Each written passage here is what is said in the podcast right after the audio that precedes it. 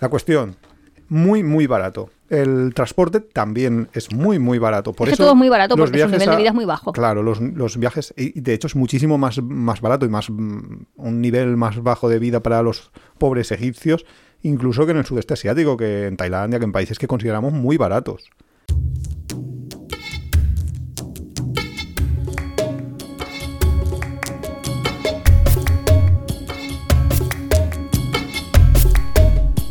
Bienvenidos a Tiempo de Viajes. Somos Iván y Nuria, este es el capítulo 13 de esta cuarta temporada y hoy vamos a hablar... De Egipto, pues si lo pone en el... Es ya lo sabe todo el mundo. La verdad es que la gente ya podría decir, como puedes leer en la portada... ¿Para qué vas a, a intentar ahí crear hype si ya lo has dicho? Si es que la gente ya lo ha visto Bueno, pero esto es cuando es un destino, pues es más directo. Sí, directamente, vamos a hablar de Egipto, pues ya te imaginas de qué vamos a hablar. Egipto, qué gran país. 2004. Eh, Madre yo he tenido mía. que mirar eso de, pero nosotros cuando fuimos a, 2004. a Egipto. En agosto de 2004, que parece que fue ayer, pero... Ostras, ¿verdad? casi Cuando ves eso 20 dices, años. madre mía, pero como la vida va tan rápido. Además en Egipto la vida va rápido, pero me refiero a la vida en general. Uf, la- lo que dejen los atascos. No, la verdad es que Egipto fue nuestro primer viaje fuera de Europa, que tampoco es que hubiéramos viajado demasiado por Europa, porque creo que habíamos viajado juntos a Portugal, a Italia y poco más. Ay, no, y a Finlandia. Y a Londres y todo Finlandia, eso. a Finlandia. Mm. No, Londres tú y yo juntos no habíamos viajado todavía. Viajamos más adelante. Tú sola, sí. Pero juntos yo creo que todavía no lo habíamos hecho. Que sí, que me pone a mí Londres, ¿Ah, sí? ¿Lo tienes tú ahí Londres? Finlandia en Ah, Semana bueno, Santa. Yo estoy a Claro, verano. Londres, Finlandia, vale, sí, porque Pero yo bueno, estaba habíamos pensando ido en el- poca- en el pocas viaje de. Finlandia, pero vamos, poco habíamos viajado, así que ante la perspectiva de un viaje que a un sitio así muy desconocido y porque era muchísimo más barato, Sí, porque esto es lo de viajes Giramondo, que ahora no existirá ni viajes Giramondo, igual sí, ¿eh? era una agencia de viajes y pillamos un paquete de... que estaba abajo de nuestra casa en Valencia. Sí, sí, era, vamos, ahí fue en plan, joder, pero si el vuelo solo me sale más caro que pasarme aquí una semana y me llevan con el barquito de arriba para abajo, Sí, me... era como, Era si me lo dan todo organizado, me es más barato. Sí. Bueno, también es verdad que Iván tenía una cosita que a veces hemos comentado ya en el podcast, que una cosita era, no sé cómo se enteraba de todo lo que las agencias de viaje publicitaban. A ver, que uno tiene sus recursos. Era la informática hackeable. Entonces, en aquella, en aquella época todo era muy, muy fácil de sacar. Y entonces, pues yo tenía ahí acceso a los folletos que les enviaban a las agencias. Eh, es que lo tenían sin contraseña ni nada. Es que era, era tan trivial, solo tenías que acceder a la página web y ya Y está. poco más. Y ahora ya no, obviamente, ahora eso ya ni existe, ni. No, vamos, no lo he mirado, pero ni existe, ni creo que sea conveniente, porque yo creo que hoy en día un viaje a Egipto te va a salir más barato haciéndotelo por libre, que luego hablamos un poco de si es mejor por libre al final del programa, quizá, ¿no? Cuando ya, ya hemos un poco destripado todo lo que es el viaje a Egipto. Pero yo creo que hoy en día no te vale la pena. En aquel momento sí, porque en aquel momento, como las agencias, los turoperadores, tenían acuerdos ahí con los hoteles y demás, irte a un hotel e intentar comprar por tu cuenta eh, ese mismo hotel te salía infinitamente más caro que a las agencias, con lo cual al final te montaban unos paquetes, especialmente en Sí, épocas... que de hecho eran paquetes de turoperadores, que Sí, ibas sí. ahí al, al- iba a decir al avión, al aeropuerto y entonces te venía una persona, bueno, básicamente decías, he comprado y te daban ahí unos tickets. Yo y- creo que eso será igual, ¿eh? Todavía era muy claro. analógico, ¿eh? que yo creo que eso se lo cuento a mis alumnos o a la gente joven. No lo sé. de- es que te daban como unos chequecitos, este para, la, para Sí. el hotel de no sé cuánto, este para el crucerito, este para el otro hotel, este para...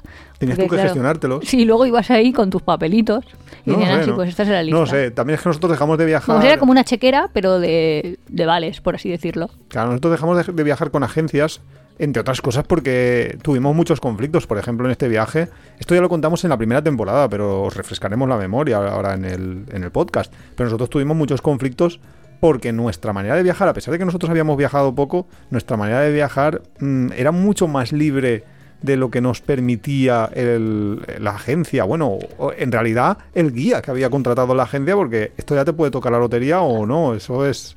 El guía es pues el que te toca. Nosotros la verdad es que decidimos irnos de vacaciones a Egipto y habían como varias opciones. Y había una opción que era opción Egipto más crucerito y es la que cogimos nosotros. Pero lo que está comentando Iván es que era súper raro porque cuando llegamos ahí al crucerito, básicamente nos dijeron que... Vamos, que nos secuestraron el pasaporte. Sí, sí, lo De- primero que pero es hicieron. de la forma más vil, como si fuéramos, no sé, no adultos, responsables. No ya responsables, sino En realidad nos dijeron. autónomos. En realidad nos dijeron, porque, a ver, el, así el, el mapa mental de lo que hicimos nosotros. Llegamos a Barajas, salíamos de- desde Madrid, eh, llegamos al Cairo, No, o no llegamos al Cairo, es verdad, no llegamos No, al Cairo. llegamos al otro a sitio. Luxor. Sí, Llegamos a Luxor, noche. es verdad. Llegamos a Luxor, nos meten en un autobús nada más llegar al aeropuerto, nos envían a una motonave, a uno de los barquitos de crucero que se hacen por el Nilo y que luego hablamos de ellos. Nos dicen, vale, eh, tenemos que registraros, pero como es tarde, iros a dormir, eh, iros a vuestras habitaciones y nosotros nos quedamos con el pasaporte y, y os registramos y mañana ya os lo damos. Vale, llega mañana y no nos dan el pasaporte. Por la mañana nada más levantarnos, nos vamos a una excursión sin pasaporte ni nada. Nosotros suponemos que nos lo van a dar después y ya cuando volvemos de la excursión eh, no nos dan nada y nos dicen ya es la hora de comer, luego os acostáis una siesta y luego hacemos otra excursión. Y, y el pasaporte no aparecía. Entonces ya nosotros empezamos a decir, oye, quiero mi pasaporte. Y el guía se negaba. O sea, en principio nos Sí, decía no, que porque lo podéis perder. Y yo pensando, pues si lo pierdo ya tendré yo un problema yo y mi embajada, ¿no? ¿Qué me vas a decir tú, señor guía del barco? Claro. En realidad, eh, ¿por qué te secuestran el pasaporte? Muy sencillo, porque sin pasaporte es muy difícil viajar por, por Egipto y además es casi imposible. Uno de los problemas que hay eh, cuanto a viajar, o sea, elegir ir por libre o elegir el viajar con una agencia, y por lo que mucha gente se va a agencia, es porque hay muchísimos controles de seguridad, porque en, en Egipto han habido atentados, está al lado del Estado terrorista de Israel. No, sí, de Eh, hecho ahora actualmente eh, en la propia embajada española, bueno, eh, no se llama, se Sí, llama el- Embajada Ministerio de Asuntos Exteriores, se Ministerio de llama. Asuntos Exteriores, sí. Eh, no recomienda viajar a Egipto más allá de lo que ellos llaman las zonas turísticas de Egipto. Claro. O sea que no puedes ir por ahí a la ciudad que te O sea, apetezca. claro, no, que no te, te dice básicamente que no te salgas de los circuitos turísticos, pero bueno, nadie se va a salir normalmente de los circuitos turísticos, puedes hacer cosas, ahora hablamos, pero normalmente vas a hacer pues el Nilo, vas a hacer el Cairo, vas a ir al Mar Rojo, etcétera. La cuestión es que eh, si tú intentas viajar por libre en Egipto, vas a encontrar un montón de controles de policía y en todos los controles vas a tener que enseñar tu, tu identificación, tu pasaporte. Si no lo tienes, no podrás pasar ese control y a lo mejor hasta acabas detenido o te, o Sí, te tienes dicen- que viajar con pasaporte. Claro. Y es que eso te lo van a estar solicitando de forma continuada. Con lo cual mucha gente eh, prefiere no tener esos problemas, viajar pues con un grupo, porque, y porque con hay un sitios grupo donde es más fácil. para ir tienes que ir con un convoy. Eso no sé Sí, si lo hay sitios que hay que, como en Abu Simbel, por ejemplo, te tienes que esperar al convoy, entonces tu taxista, que es tan sencillo como que el taxista sabe que eso pasa, entonces el, el taxista ya sabe a qué hora sale el convoy, y además un convoy es básicamente un coche de policía delante, un montón de coches de turistas que van a ver algo y un coche de policía detrás. Sí, parece un si pasa poco. algo. Nosotros hemos ido a- de excursión también a ver el Tour de Francia o algo así. Pues parece una carrera ciclista, donde hay los coches de la policía delante y detrás. Pues aquí lo mismo. No puedes ir tú cuando quieras. No te lo hace todos por ahí. libre tan fácil. Pero bueno. O sea, conducir en allí, pillarte tú un coche y conducir, ostras, eso ya sí que eso, es. eso da para un- una parte de comentar. ¿eh? Sí, eso es. Novedades en el podcast. Es, para Digo, comentarlo novedades porque, en Egipto. Porque realmente es muy complicado, sobre todo en el Cairo, que hay un gran que embudo de tráfico siempre que en el todos Cairo sitios. es una ciudad de 15 millones de habitantes. Y Sí. además Egipto es uno de los países más poblados de, pues, del planeta No, Tierra. claro. más densamente, porque realmente... Bueno, vale, vale, más vale, vale. densamente en ciudades como el Cairo y alrededor del Nilo, porque lo otro es un desierto, lo otro no O hay sea, es que gente. de hecho eh, Egipto tiene como dos desiertos, el Valle del Nilo, ah bueno, y la península de Sinaí. Y ya no tiene más. Claro. O sea que está, está todo... La verdad es que yo a la gente le sigo recomendando el viaje a Egipto porque está súper a manosito para viajar. Porque como han montado todos los templos y todo lo que tienes que visitar, Lo han montado. lo han montado. Así como el que como si fuera Portaventura. Terra Mítica, ¿sabes? Sí. Claro. No, pero, a ver, Egipto es famoso por la civilización. Claro. Entonces, la o sea, por- sí, pero ¿qué quiero decir? Por su vida en el tiempo antiguo, no por su época actual, por así decirlo.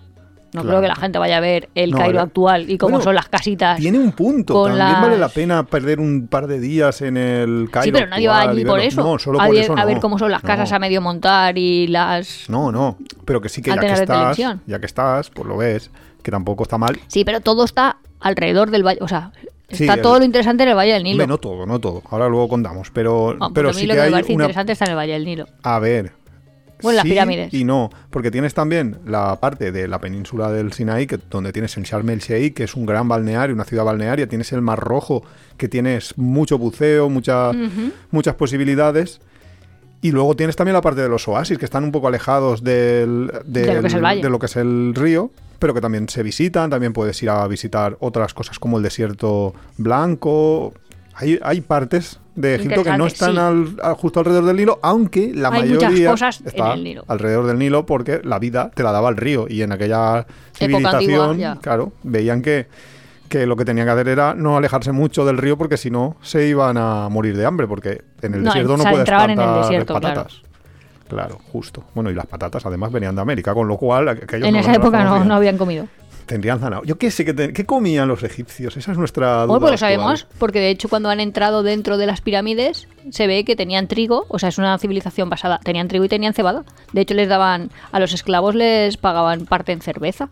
Y también Eso sí, tenían, eso es verdad. La, la cerveza viene por ahí, ¿no? De, de Sí, aquella época. tenían, tenían, pues lo que llamaríamos, no sé, te iba a decir lo que llamaríamos trigo, no sé cómo le llamarías, el, el frutito de una gramínea. Eh, bueno, trigo, eh, o sea, a lo que se hace el pan, vamos. Sí. O Pues sea, sí. que si eres alérgico al gluten, mal, porque Yo- gastaban todo de eso. Yo justo he puesto, buscado aquí, digo, ¿Qué comían los los egipcios? Y dice Los que, es había pan, había pan en el antiguo Egipto. O sea, Pues puedes visitarlo, Nuria, que, que tú eres muy de si no hay pan no voy a este que, viaje. que las alergias al gluten se han desarrollado porque la civilización gastronómica ha estado marcada por el- la influencia de los egipcios. Sí, sí, sí. Y, eh, O sea que los incas no. y además de la cerveza, tenían vino. Claro, yo te lo he dicho. Que hay vino. Ah, sí, De hecho. Habías dicho el vino, pues no, me había enterado yo. Pero, sí, de hecho hay unas pirámides pero que era como un lujo, ¿eh? era como una cosa especial para, para, la los, ocasión. para los. ¿Cómo se llaman esto? Faraones. Se llaman faraones, ¿no? Ellos tomaban y son, eran enterrados. Sí, de hecho, no sé, pero. Es que te estoy hablando de memoria, ¿eh? Pero en una casa de estas de subastas, Sí. el vino más caro que se ha subastado Ah, sí, sí, nunca, no sé qué, encontrado una pirámide y como alguien que se bebía un vino que tenía mil, mil años o algo así, de, uf, no sé yo si me lo bebería. Hombre, yo no sé, pero ah, el que se lo sobre todo compró, súper caro. el que Hombre, se pero lo compró de comprártelo para tenerlo en una botella yo lo veo, pero ya probarlo ya son palabras mayores. También tenían vinos dulces derivados de higos, dátiles y granadas, ¿ves? O sea que ellos iban fermentando distintas frutitas. Y además también tenían verduras como cebollas, ajos, pepinos, lechugas. Chico, ahora que etcétera, tengo yo una etcétera. higuera puedo, puedo Hombre, hacer y por supuesto la higuera. carne. Claro que comían carne, que quieres que coman pescado. No, pero sí, pues, pues sí, pues sí, del río. Pero, hombre, claro, que el pescado también comían, ¿eh? que también lo pone aquí. Pero que, claro, comían carne, comían pescado, comían eh, las frutas estas, las verduras.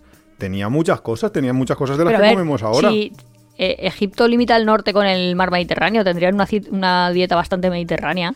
La dieta mediterránea del antiguo egipcio. Ostras, estoy viéndolo, ¿eh? Eso te sale por una ponencia o algo. No lo sé. Es que esto es un blog de viajes en los que nosotros decimos lo que nos va pasando come, por la cabeza. y qué se come ahora en el antiguo Egipto? En el moderno Egipto. Porque la esa, verdad es es que- esa es la pregunta que del millón. Yo he ido a un restaurante egipcio. Hombre, tú has ido muchos, porque si estuviste Bueno, sí, en Egipto he, durante- to- he ido muchos. Me refería en Alicante. Ah, vale. ¿Y qué comiste en el, en el restaurante egipcio de Alicante? Yo no, yo, yo fui. No, es que fui con Carolina. Ah, vale, te iba a decir yo. No fui. Así, sin decir nombres. Eh, pues, ¿qué comimos? No sé, bien. No, Sé, no, no se diferencia mucho. bien. A ver, Simplismo Nuria, bastante parecido a un griego. Vale, pues ya está. Ya está.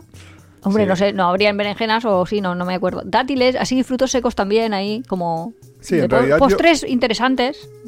Postres interesantes. Muy Quiero bien. decir, dátiles, higos secos, cosas No, sí, realmente lo que se come en general en Egipto actual, en el Egipto cuando vosotros lo visitéis o, o si lo visita o si lo habéis visitado, Pues pan de pita. claro, son comidas así muy de ese estilo, ¿no? De entre turca, o sea, un poquito te recuerda a la comida turca, un poco a la griega, pero tiene sus particularidades, tiene bastante picante, es bastante fuerte el sabor del picante en general, que Sí. eso los griegos y los turcos no, bueno, los turcos un poco, pero los griegos no lo tienen.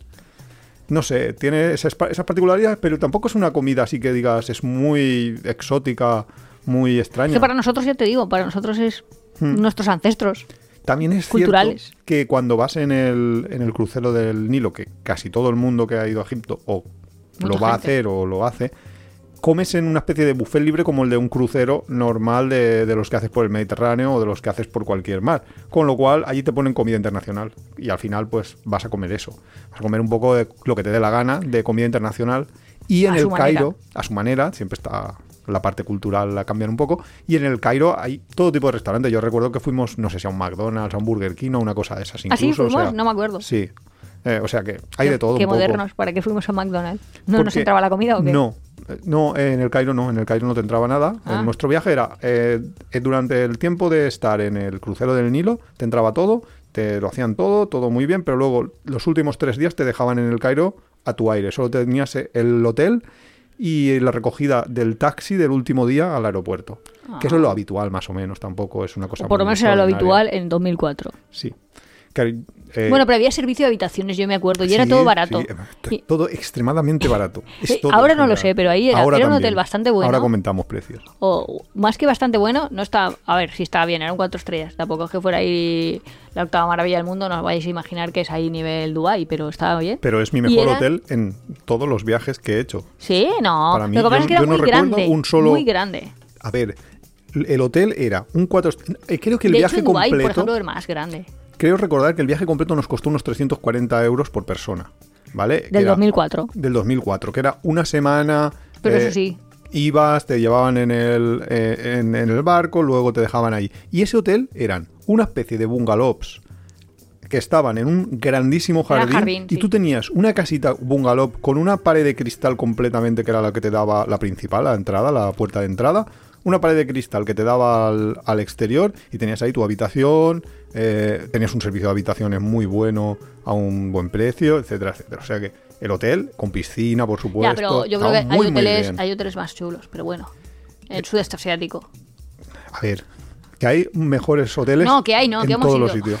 Que Mm, yo creo, mm, yo lo veo, bueno, no sé. Oye, yo me acuerdo cuando Yo- fuiste a recoger la muy- motito muy esta que digo yo, que tú estás en la vuelta al mundo y me recogiste. Pues Bueno, no ese sé hotel, si ese hotel era mucho peor. Ese hotel era una habitación en un edificio, no sé. Yo, bueno, da igual. Eso no le interesa a nuestros oyentes cuál es eh, para nosotros nuestro mejor La cosa hotel. es que los hoteles son muy, bueno. grandes. Muy, o sea, cada habitación Claro, era gigantesca de grande. es Eso sí que es indudable. Es un desierto, o sea que...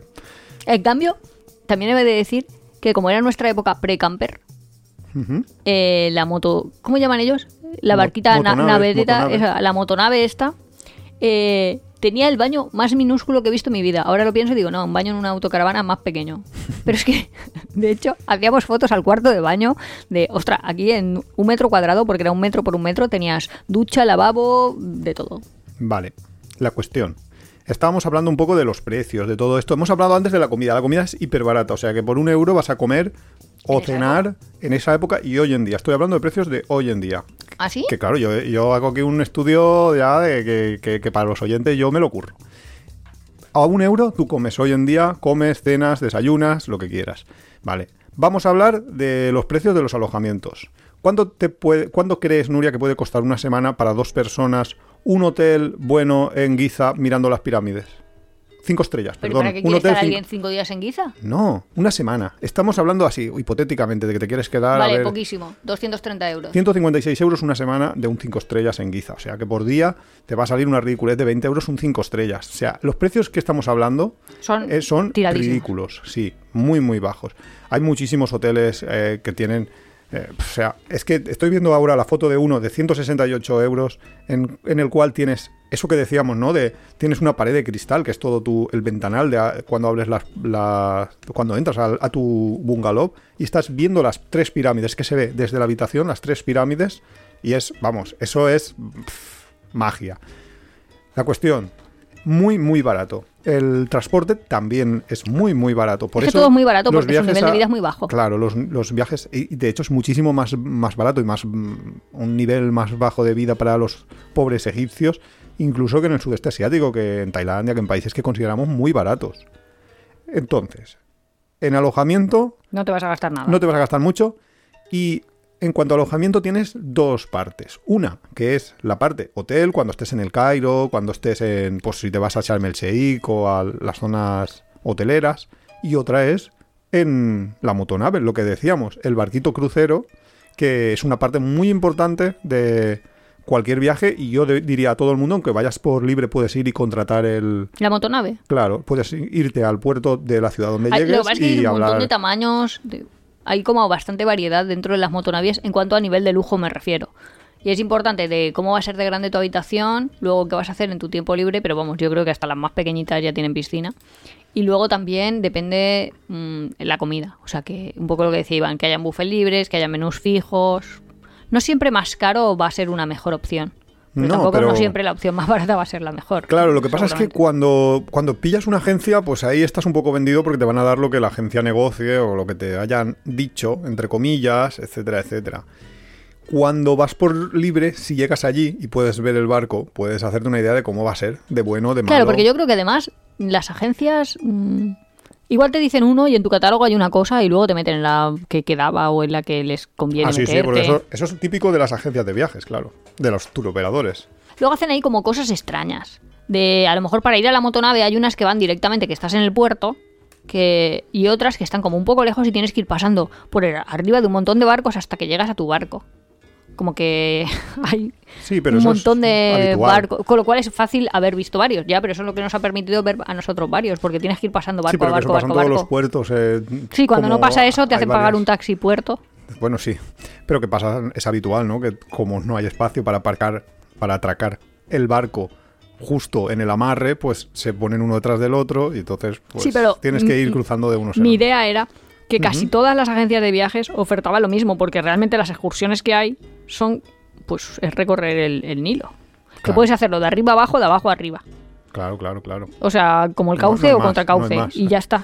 Y de hecho los barcos hacen como el cauce a contra cauce. O sea, no sé claro, cómo es decir. que en realidad, claro, un barco, puf, si llega de, de Asuán al Cairo, luego tendrá que volver del Cairo a Asuán. Es y no hacen eso, del Cairo a Asuán o de Asuán al Cairo. Y hay gente que, por desconocimiento supongo, quiere contratar más días en la motonave porque te dicen, no recuerdo, imagínate que son cinco días en la motonave. Depende, hay varios tipos de, de viaje, depende de lo que quieras ver, cómo lo quieras ver. Puede ser desde dos hasta cinco, hay siete. Ya, pero hay otros que lo que te hacen es el trayecto, parte del trayecto de ida y el de vuelta. Claro. Con lo cual ves la misma excursión Sí, dos que- veces. Hombre, a veces puede tener cierto sentido de, bueno, pues uno ha visto un templo por la mañana y uno por la tarde. Claro, pero no. A ver, sí. Puedes ver un templo por la mañana y por la tarde, pero vas a ver el mismo templo, con lo cual no te interesa excesivamente estar haciendo eso. Por si cambia, por si cambia la, la- el nivel de visitantes, por si por la mañana van más y luego van menos. No sé, es que, nosotros lo vimos en 2004, entonces todo era muy cómodo de ver. Claro. Pero viendo lo de algunos capítulos anteriores, cuando hay superpoblación de turistas, o el que, turismo se ha que masificado más. Egipto no se ha masificado mucho, ¿eh? Creo que Egipto es un país, debido también un poco a lo de los, lo que hablábamos antes, de que como no ha habido atentados, el turismo ha estado muy... No, pero es que han habido tentados y es como súper raro, porque, a ver, si yo le digo a alguien de mi familia, me voy a ir a Egipto, seguro que me dicen, "Mm, a Egipto ves con cuidado, ¿Seguro por que los te lo dijeron atentados. o seguro que te lo dijeron? Sí, me lo dijeron en ese momento, dijeron. pero digo que ahora pasaría, ¿vale? Pero luego, en verdad, en Barcelona también hubo un atentado en las Ramblas, pues eso fue una cosa puntual, pasó ese día y ya está. En Madrid, lo iba a decir ahora. En Madrid también hubo un atentado en Atocha, pero eso no significa como que, Que esa sensación de inseguridad o ese miedo en familiares y allegados. Si te gusta Tiempo de Viajes, suscríbete en tu plataforma de podcast favorita, Spotify, Evox, Google Podcast. Puedes apoyarnos muy fácilmente dejando un comentario, dándole al like o compartiendo en tus redes sociales. Nos ayuda a crecer y nos encanta recibir vuestros comentarios y sugerencias.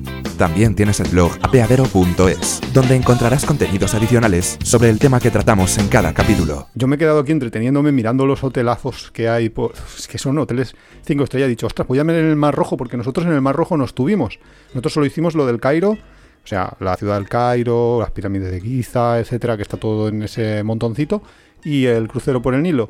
Y me, y- y me quedó la espinita porque había una posibilidad de haber pagado un poco más, y haber- pero yo tampoco tenía vacaciones en aquel momento, de haberse ido una semana a la zona del Mar Rojo, a Hurghada o a Sharm el Sheikh, y estoy viendo unos hotelazos. Te puedes pasar una semana por 400 euros, eh, hoteles con parque de atracciones dentro, 400 parques pareja. acuáticos. ¿Qué? 400 por una pareja.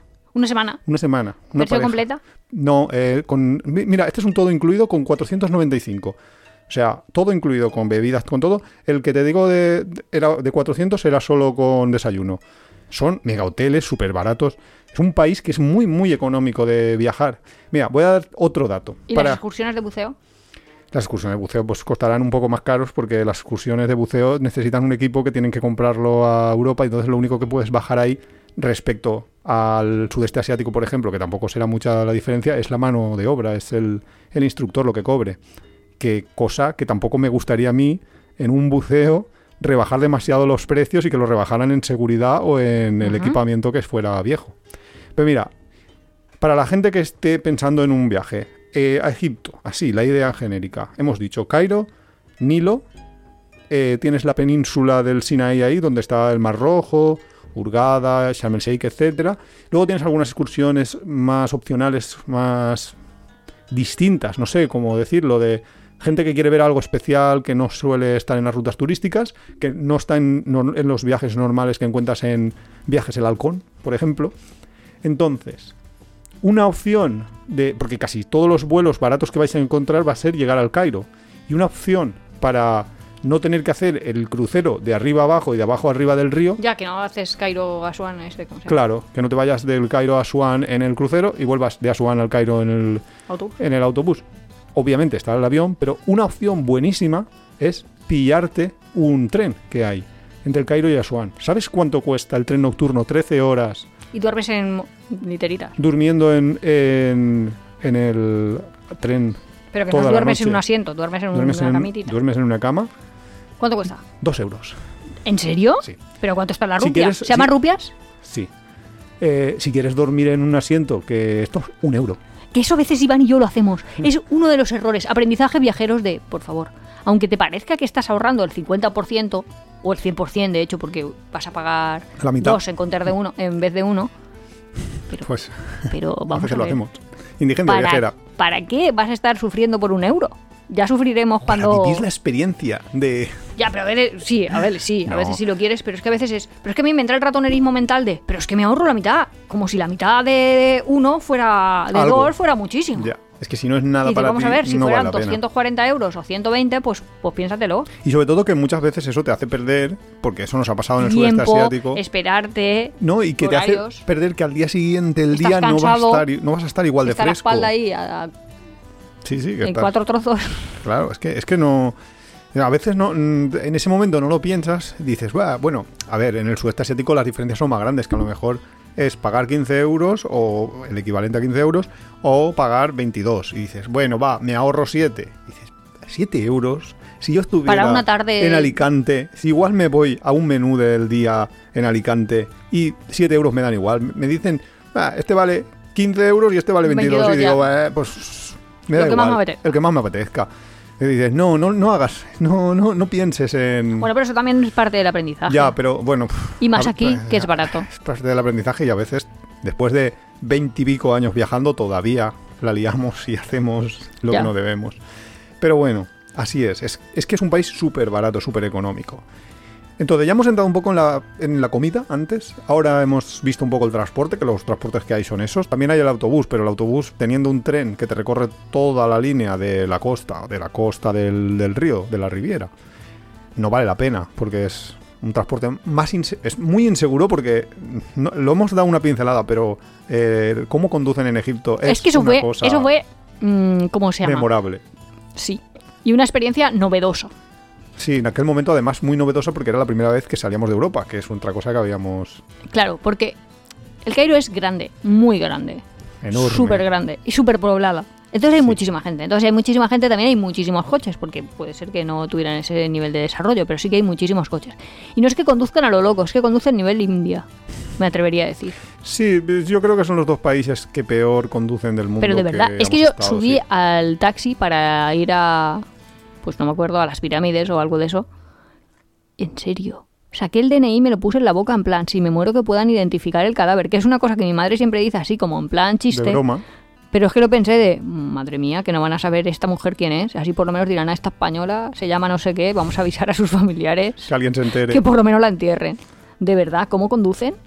Es que conducen. Ellos ven un huequito y piensan, pues por ahí me meto. Pero es que los otros 15 coches que han ido por cualquiera de los carri- carriles laterales también han pensado lo mismo. Sí, con lo yo creo cual, que hay vídeos por ahí por internet. es que se van a la derecha y a la izquierda, van cambiando de carril, Sí, pero hacen creo sobrepasos por es- izquierda. específicamente un cruce de caminos, un cruce de calles que dices, ostras, que está ahí en internet, que, que sale uf, cada dos por tres, te aparece por ahí el vídeo del cruce este en el, en el Cairo, que es absolutamente que dices, ¿cómo consiguen la sincronización suficiente para no chocarse tres o cuatro coches eh, cada diez minutos? Y además cruzando peatones, que esa es otra, que cuando eres un peatón en el Cairo, tienes un problema, porque los coches no van a parar y tú vas a tener que ser el que te más o menos Gradúes. calcules la trayectoria del vehículo y avances o, o no avances en función de, de Claro, pero la posible atropello. Como lo del sentido de carriles no lo tiene muy claro, porque los de... No existen. Que Ya, no es que- lo tengan claro que no existen. se pueden ir de derecha hacia el centro o de izquierda hacia el centro, porque cuando tienes como tres carriles todos van ahí ocupando el espacio. La verdad es que es caótico. Sí, sí, es muy caótico. es caótico y da un poco de miedo. O a mí me daba, igual ahora voy y digo, bueno, pues... mm, Yo sigo flipando. sí, ¿no? Yo sigo flipando porque es que sigo mirando los hoteles. ¿Precios? Los hoteles, es que es- mira, he dicho, va, vamos a ver, estos serán hoteles, los que te están vendiendo aquí, te los pondrán ahí muy bonitos, pero luego van a ser un hotel cinco estrellitas. No, esto. He dicho, vamos a las marcas, Sheraton y Hilton, ¿Y están? en, en el Mar Rojo, ¿vale? En Hurgada, los dos. Un Sheraton, un Hilton, en cinco estrellas, vamos, no primera línea, primerísima línea, brutal, de mar, un lujo impresionante, 641 euros con desayuno incluido o 705 con desayuno incluido. O sea, 100 ¿Dos al día, personas? 100 euros al día por dos personas en unos de Solo los- alojamiento y desayuno, ¿eh? alojamiento y desayuno, pero en uno de los mejores hoteles del mundo. O sea, Súbele a que te den de comer. Súbele, súbele. Venga, Venga. que, que me estoy animando, que, que ya sé dónde me voy a ir. No, para ver cuánto, cuánto me cobran por comer. Pues eh, te cobrarán pues un pico, pero, pero pero da igual, pero es que solo el alojamiento. A ver si lo tienen en, en el alojamiento con desayuno o no. Con desayuno te refieres a con más cosas. No, eso, la pensión completa, o sea, a ver si lo tienen o solo con... Es que muchas veces, en- yo lo estoy yo- mirando en Booking, también es cierto que a veces en las páginas de los Yo a veces me lío, porque ahí es mar rojo, no mar muerto, ¿no? Claro, Mar Muerto no, No, Mar es Muerto que está un mar poco muerto más, lo, de más so- al lo de flotar. Sí, sí, eso es... Eso lo quiero hacer, pero ya el mar rojo tienes que hacer excursiones de buceo y si no haces las excursiones de buceo igual te dan. Y si... Bueno, es que también depende de si están recibiendo muchísimos turistas o no tantos. Claro, eso va a depender... Para el precio que lo marquen. Porque irme solo a un hotel por estar en un hotel, pues la verdad no le veo yo eso a aquel. Mm, No, no, hombre, te tienes que ir a hacer excursiones. No, pero en eh, lo que son las ciudades ¿Hurghada? balneario, de Sharm el Hurghada, etcétera, tienen, son un poco, a ver, ciudades creadas rollo venidor, rollo Kuta, rollo ese tipo de ciudades que son para Para los turistas de para fuera. ir- claro, que están pensadas para que vengan muchos turistas y que y hay mucho ambiente, hay muchas cosas que hacer. Yo me acuerdo cuando miraba allí en 2004 que una de las cosas que me hacía bastante ilusión es que tenían, tienen, que creo que todavía está, un submarino y puedes viajar en submarino. Que viajar en submarino a Bajar ver, y dar vueltitas. vas a bajar y vas, pero es que es el mar rojo, o sea que es un mar con un coral impresionante, Ah. con lo cual es bastante chulo y Oye, pues ya es más que lo que hacía yo de pequeña, que hacíamos una excursión en Calpe con un barco que tenía suelo de cristal, que tenía un trocito Sí, pequeño. suelo- suelo de cristal. Pero bueno, lo del suelo de cristal, no, parece una tontería, pero te hace Pero un es que eso era ¿eh? los 80, Puedes- ¿eh? Bueno, pero en, por ejemplo, cuando estuvimos en Galápagos hace poco, Sí. también tenían barcos con suelo de cristal y demás. Me preguntabas, eh, un ¿Un- todo, no, no tienes, no tienes eh, con pensión completa, tienes un poquito más, todo incluido, bebidas, Mm. etcétera, con bebidas de alcohol y demás. Antes, ¿cuánto era? Perdona, se me ha olvidado. Estábamos en 700 705, por ¿vale? dos personas. Por dos personas con eh, solo, Nada, solo desayuno. desayuno. Hombre, nada, desayuno. Bien. Con todo incluido, 1.030 euros. No los pago, no pago 300 Vale, más. Tienes 300 euros, 150 tú, 150 yo por una semana. Ah, para dos comiendo. personas. Claro, dos personas comiendo y bebiendo todo lo que quieran. Mm, ya, es verdad. En el Hilton. Yo no sé que por no qué- va a ser una comida mala. Te iba a decir, yo no sé por qué la gente no se va a ir de viaje de fin de curso. Pues sí que se van. yo creo No, que se van a Cancún y todo esto. Ah, porque mm, Egipto es como un poquito Porque demasiado además, cultural, ¿no? Claro, Para- y tampoco, tampoco tiene ningún sentido irte una semana a Hurgada. Porque yo sí le estoy recomendando a alguien un viaje a Egipto mínimo, mínimo, que haga las típicas excursiones. Claro. Que vea las pirámides, que vea Claro, el Karnak, no que vea rutas, Luxor, que claro. vea... No sé, sí que vale la pena. Claro, o sea, mínimo, pásate una semana mínimo, ¿eh? Pero mínimo, mínimo, Visitando, haciendo ¿no? la visita de- del Nilo más Cairo. Y luego ya, que si es un poco más lo que tiempo, decíamos de que vean cómo era la, la- el el antiguo... Valle eh, de los Reyes, no sé cómo el decirte, donde vivían los faraones. Egipto, Claro. Luego ya, si tienes tres días más, pues ya te- sí que te vas esos tres días al Mar Rojo a bucear, a descansar, a lo demás. Si tienes un mes entero, pues a lo mejor te conviene hacerte unos 15 días en la parte de- del Egipto antiguo y demás haciendo excursiones, hacer alguna de las excursiones opcionales que ahora veremos y luego pasarte la última semanita descansando en las playas de Hurghada o de, o de Sharm el Sheikh. Eso ya, un poquito cada uno a gustos. Lo que pasa... Pero las excursiones hay que hacerlas. O Claro, sea, lo, lo que es el Nilo, el, el esto yo le dedicaría dos semanas, pero Sí, entiendo sí. que hay gente y que además no va a tener lo tiempo. priorizaría sobre otras zonas. Claro, justo. Ya que vas ahí. Ya que vas, pues, o sea, ve- verlo lo más interesante, lo más chulo, lo es que es que claro, Egipto es una de las cunas de la de la Civilización. de toda la humanidad. Y una cosa que no hemos comentado que para mí es bastante característico y hace que Egipto me guste por encima de otros destinos es que cuando vas en la motonave, al menos cuando nosotros fuimos, a ver, Y ahora también. Uno de no- Eso los- no habrá cambiado. uno de los handicaps o de los problemas de Egipto es que hace calor. Hombre, No, no sobre todo cuando te vas, como nosotros, un 15 de agosto. Que yo me acuerdo estar allí Volar el un 15 15 de de agosto. agosto, Estábamos en la calle Las calles en, gener- en general no están muy asfaltadas, pero hay zonas que están asfaltadas. Las zonas asfaltadas es que Te morías, te derretías. Yo notaba como las suelas de los zapatos se me derretían. No es que se pegaban, de hecho. Es que decía, y los niños de allí iban descalzos. Corrían, caminaban. Bueno, entiendo que corrieran, porque hay que mover mucho, muy rápido los pies, como los de verdad, animales ¿eh? esos. Pero, yo no sé cómo lo hacen. yo no sé en India ya notaba yo los templos, dolor. Sí. Que mucha gente, y esto es una recomendación desde tiempo de viajes a cualquiera que nos esté escuchando, es llévate calcetines, por favor, para no quemarte. En- no por no en ensuciarte los pies, en sí, pero porque, Porque te van a hacer te descalzarte. porque te obligan, pero Pues en, Egipto no. en Egipto afortunadamente No, para puedes los ir con tus templos zapatos. no te- bueno, no luego te lo- lo los piden. templos tienes que descalzarte. No, en Egipto no. En Egipto no hace falta para nada. Ah. Que va, sí, además su religión ha cambiado. Ellos ya no son la religión del antiguo Porque eran Egipto, politeístas. etcétera. Ahora son musulmanes. Bueno, hay una parte ahí de los Sí, coptos hay una parte en el Cairo que también eh, Judíos coptos y una parte musulmana. Los coptos son cristianos. Ah, ¿son cristianos? Claro. Ah, pues yo me acuerdo que... ¿Sí? Pues nosotros como visitamos... Ah, pues eran cristianos... No, yo... le- ¿Sabes por qué he dicho que eran judíos? Porque eran muy negociantes. Eran los que tenían las tiendas. Que de hecho nos compramos ahí lámparas y tonterías. Es que, Que eran negociantes. Pero sí es verdad porque visitamos un cementerio que también es interesante. Bueno, no sé si es interesante, pero a nosotros nos parece interesante ir a una ciudad como el Cairo y visitar su cementerio. a nosotros nos encanta ver todos los cementerios de cualquier ciudad. La verdad es que es uno de los... Parece un hobby un poco macabro, pero es interesante. Si tienes tiempo, vamos, si vas a una ciudad dos días, no, te, claro, pongas, no va a ser- no te pongas ahí a, a ver tumbas, a no ser que seas fan de, yo que sé. Quiero ver la tumba de Nirvana, pues te vas y la... de- bueno, de Nirvana, no del cantante. de- del cantante. Pues vas y lo ves.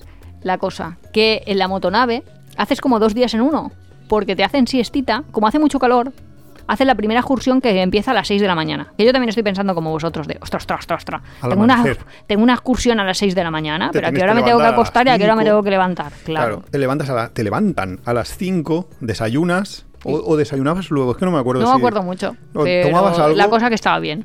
Claro, no sé si tomabas algo y te ibas o si desayunabas bien y te ibas. La cuestión es que allá a las 11, 11 y pico tenías que estar ya otra vez porque hacía un calor que era... pff, Nada, infernal, no comías, pero estabas ahí en la motonave, hacías siesta, este, Te ibas a la piscina, que llevaba la eh, motonave. Estaba llevaba- bien, fresquito, digamos, y luego ya cuando caía el sol un poco, que a lo mejor era a las 4 de la tarde, a las 5 de la tarde, no sé, iba re- seguía recorriendo camino Claro, el, el barco se movía, claro. Y llegabas a otro destino y hacías la segunda excursión. Que ya era a la caída a la tarde, tarde-noche. Hacías esa excursión, ya se estaba mejor porque el sol ya había mm, no estaba tan intenso, pero todavía quedaba luz. Visitabas lo que tuvieras que visitar y volvías al barco ya para cenar y. Y además, como y habías hecho siesta o habías tenido mucho tiempo en medio, pues cada día te parecía el doble. O sea, te parecía... De hecho, a veces hablábamos y decíamos, porque ayer no sé qué... Ah, no, que no era ayer, que era esta mañana. Claro, justo. Con lo cual estaba bastante bien. Es un, es lo que dice Nuria, que es un, es un tipo de viaje muy cómodo. Es muy, muy claro, cómodo. estás como siete días en la motonave esta, pero te parece que hagas más, porque haces todas las excursiones. Claro, es que es como un crucero. En realidad es un crucero. Tú Ya, te pero es un crucero, pero en los cruceros, por ejemplo, si habéis hecho un crucero mediterráneo, ¿no? Tú llegas a Roma, pero no llegas a Roma Claro, ahí a no mitad del foro romano. Sí, pero tiene el puerto este de... Sí, te vas a, a. Sí, pero luego tienes que ir hasta Roma. Incluso Claro. en Barcelona también estaba cerca porque llegas al puerto, pero luego tienes que ir hasta el centro. Pero es que aquí, taxi, píllate- cuando llegues, ya vas a estar enfrente del monumento. A porque veces, está- a veces, ¿eh? También hay veces que tienes que desplazarte. ¿eh? Bueno, Que pero no- muchas veces estás no ahí todo como... está pegado, pegado. Ya. Pero está todo muy pegado, ¿eh? Lo que pasa es que es tan barato que te Y además un eso, te taxi. pillas un taxi. Te pillas un taxi que te va a costar 2, 3 euros. Y que puedes ir con más gente de tu grupito Claro. Y te y vas. comparte gastos. Ya ves, compartes 4 euros de, de taxi. Pues y- un- pagas uno de cada cuatro. Sí, pero la cuestión es que al final eh, pues es muy cómodo, muy muy cómodo. En general, eh, cuando el viaje es organizado, los transportes entre los traslados entre la motonave y el templo van a estar incluidos, con lo Sí, cual sí. no tendrás por qué hacerlo. Lo podéis Lo que pasa es preguntar, pero que las excursiones están incluidas con el transporte también. Suelen estarlo. Lo que pasa es que hay algunas que son opcionales, que te lo dicen, esta es que es opcional, que por la tarde puedes ir o no ir.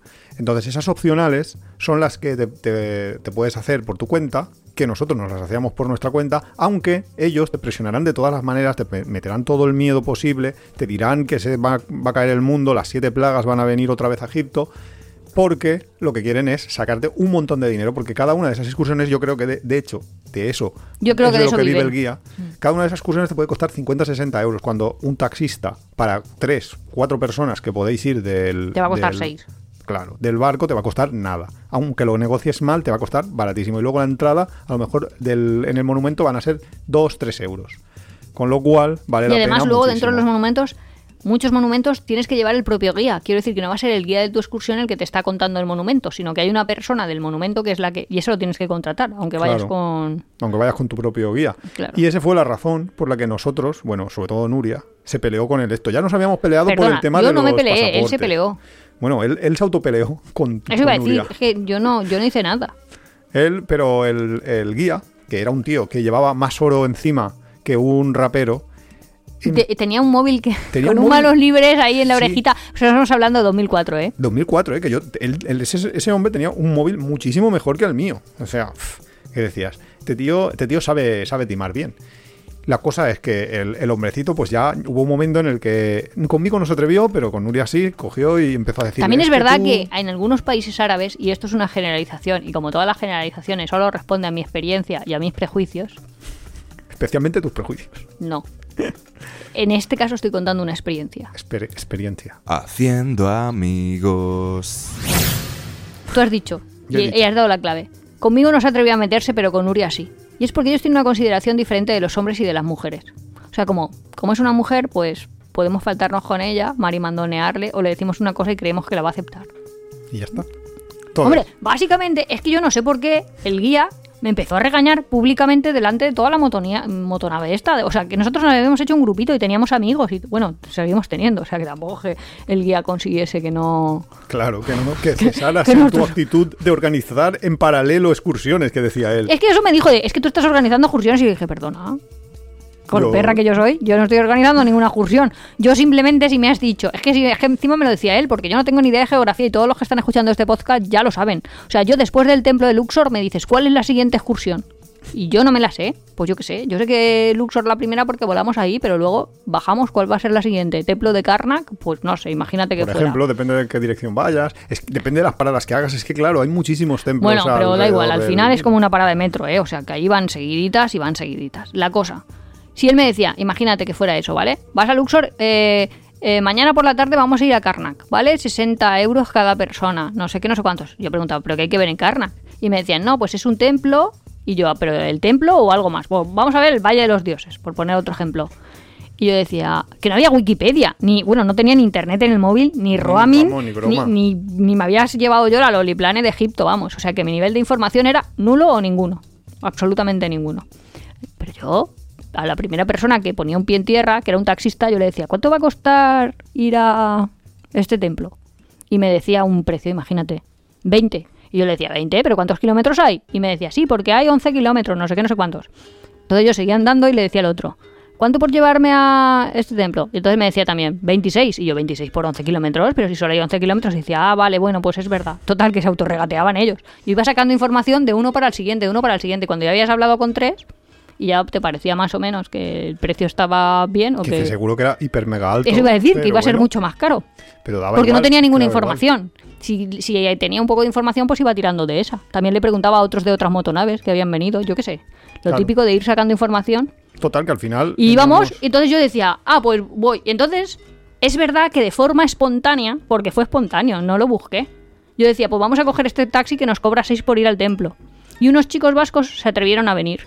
Entonces luego los chicos vascos, en la comida, como te ponen además por mesas, que parecía eso el comedor de un colegio, o sea que yo siempre estaba sentada en la mesa redonda de la motonave con los mismos. Pues hablamos con otros y dijeron, no, es que nosotros hemos ido con ellos y hemos ido en el taxi. Claro, a los otros te los encontrabas porque es que ibas al mismo templo. Y es que un templo es como una placita, no sé de tiros, que no es que sea muy grande, que es que te lo vas a encontrar. Entonces, claro, cada vez iba viniendo más gente con nosotros.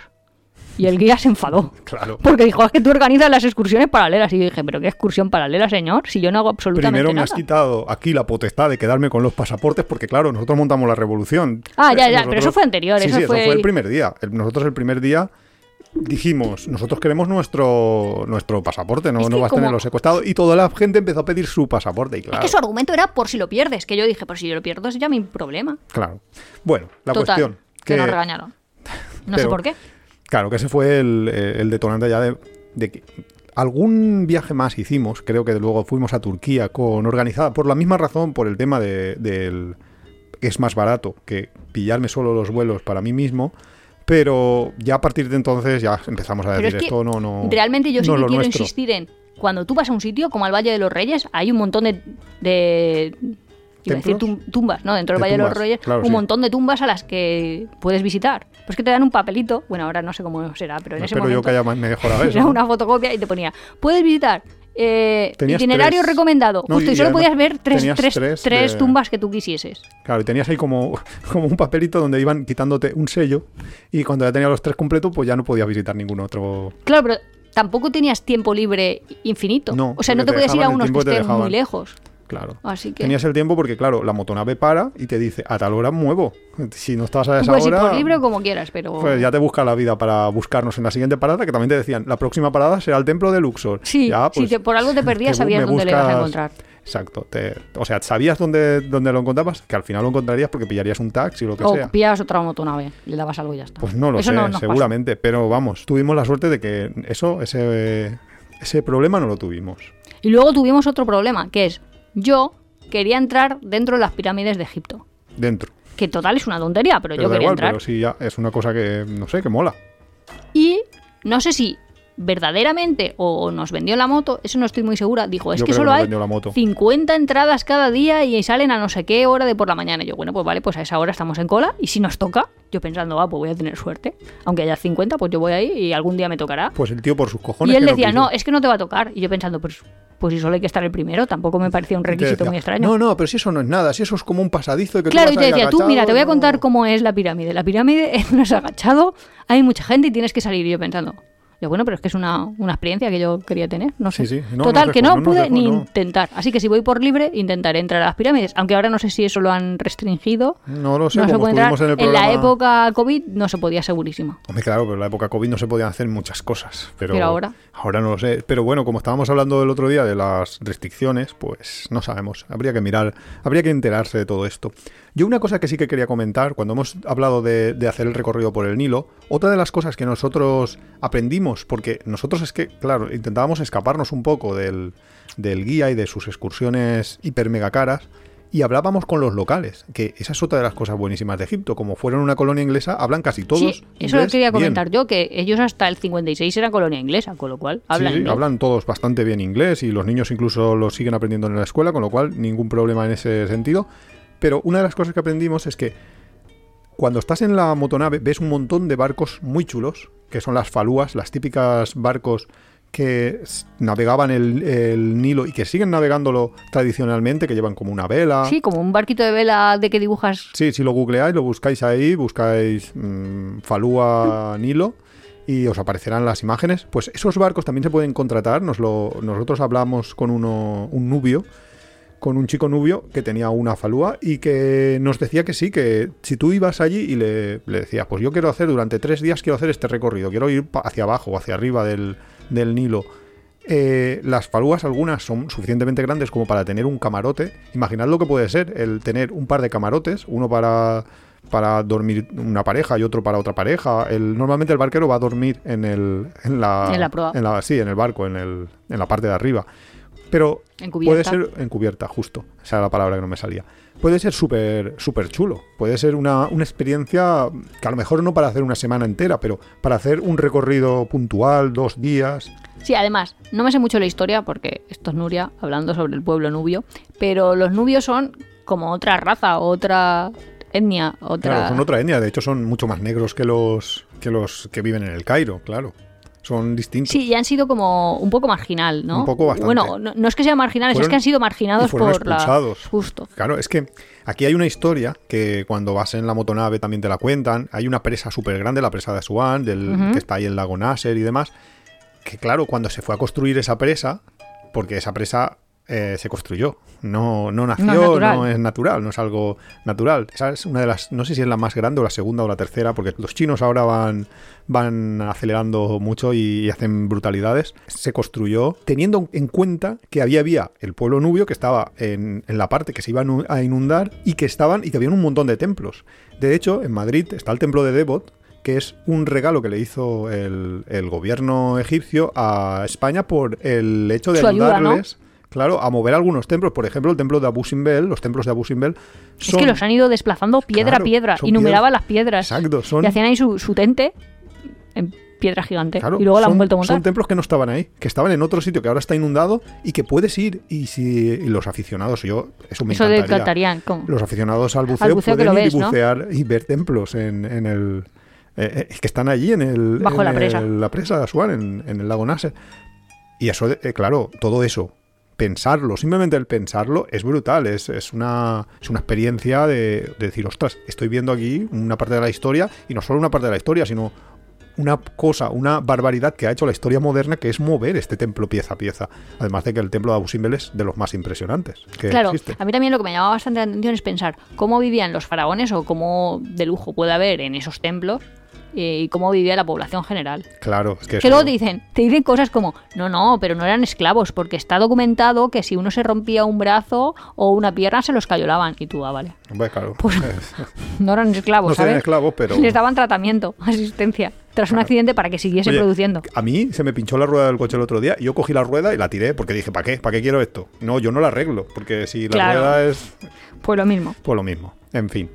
Bueno, un poquito lo que hemos contado, ¿no? De todo el... eh, lo- no- nosotros ya os hemos comentado muchísimas veces que nosotros no somos la Wikipedia. Y no que- solo leéis y está más que os claro. lo leéis y veis los templos que hay, pero vamos, está ahí Luxor, Karnak, Abu Simbel, el Valle de los Reyes, Me- eh, la, la área esta de Memphis, Saqqara y Dashur, eh, todo eso está ahí al borde del río.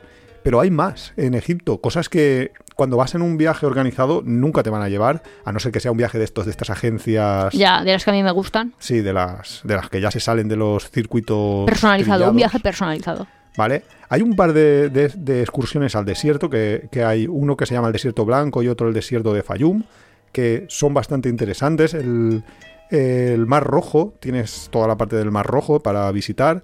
También hay una parte que es que puedes ir a hacer senderismo al monte de Moisés, el monte famoso de lo de las tablas de, de la... ¿Cómo se llaman esas tablas? Las El- tablas de la ley. las tablas de la ley, justo. Pues eso se puede hacer un hay unos hay unos senderos, se puede subir al monte y se- es una cosa bastante fuera de, de lo habitual, pero que se puede llegar a hacer.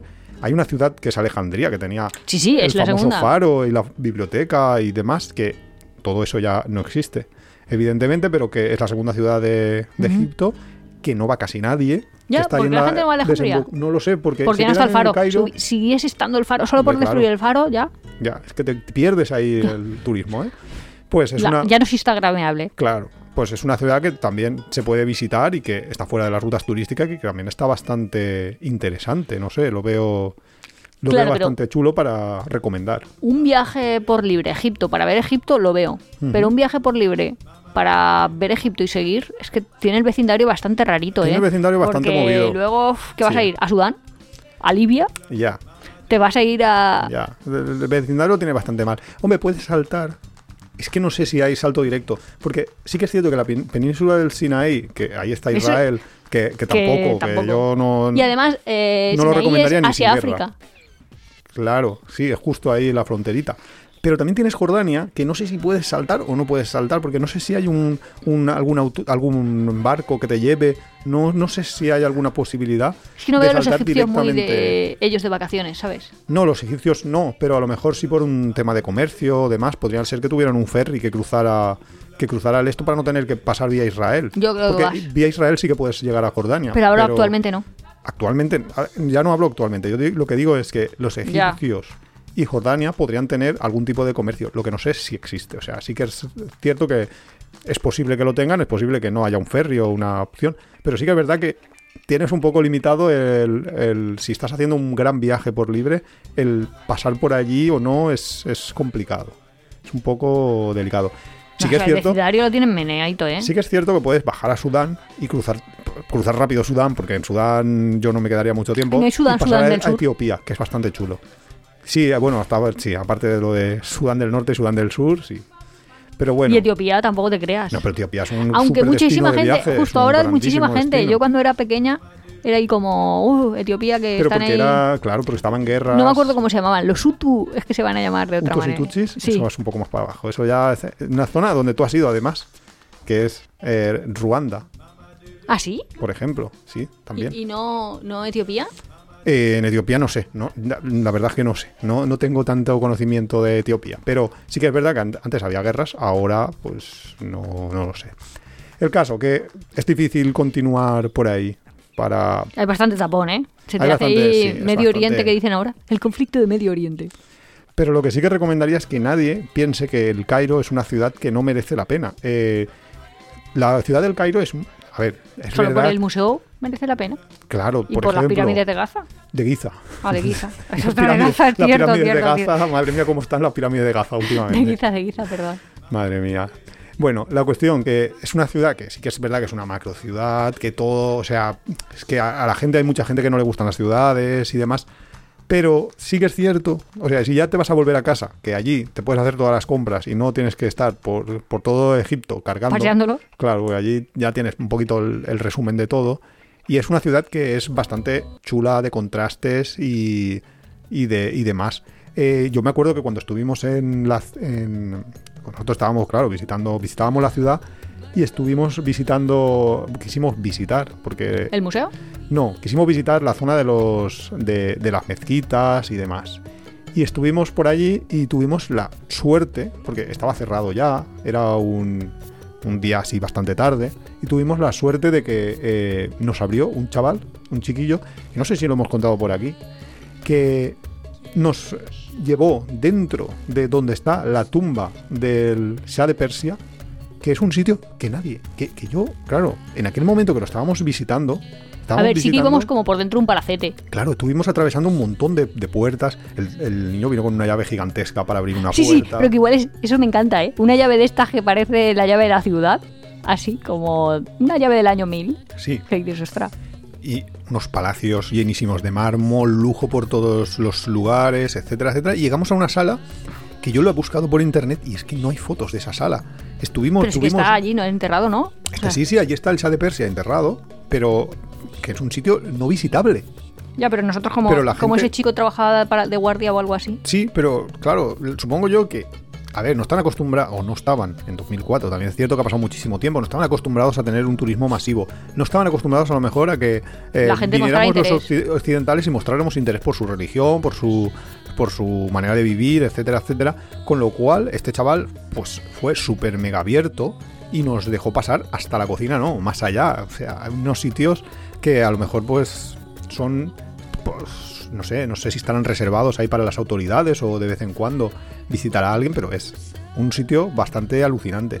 Y luego toda la arquitectura de, esa zona, de toda la zona de las mezquitas y demás, es bastante, bastante atractiva, bastante chula y bastante interesante de ver, que es muy recomendable. Luego está el barrio copto que decía Nuria, eh, no sé, que tiene cosas. Y el museo, que, el- hay la, el la museo, tumba hombre, claro, de Tutankamón está ahí, ¿eh? Que no está en Londres. No está en Londres, eso lo aprendimos aquí también en un, Y en en un capítulo del museo, podcast. súper interesante. Sí, y hay sí. oro ahí. Bueno, si eres medio urraca como yo, te, te va a gustar eh. bastante. Es que a los egipcios les robaron muchísimo. O sea, su, Sí, su patrimonio está desperdigado por, por todo el mundo. Tienes, eh, vamos, cosas ahí en Londres, en Moscú, en muchísimos sitios, pero ellos también han encontrado muchas cosas. Ahora en la época moderna han recuperado muchas cosas y están en sus museos. Entonces, claro, para ver eso tienes que ir al Museo del Cairo. No, no tienes otra opción. Claro, Sí. y a además, a poco Indiana Jones que seas, te va a gustar. Sí, la verdad es que es, es bastante, bastante chulo. Y por nuestra parte, yo creo que. Sí, no hemos hablado de compras, pero si lo que te gusta es comprar souvenirs, cositas, también es muy interesante. Sí, he dejado la pincelada yo de que en el Cairo vas a Sí, encontrar sí, todas vas a encontrar muchas cosas y está muy bien, ¿eh? Yo recuerdo que tú estuviste ahí diciendo, ostras, los vestidos estos de novia de... que la verdad es que eran bastante, bastante, no sé, que te llamaban la Llamativos, sí. Pues nada más, hasta la semana que viene, nos escuchamos El próximo jueves. jueves.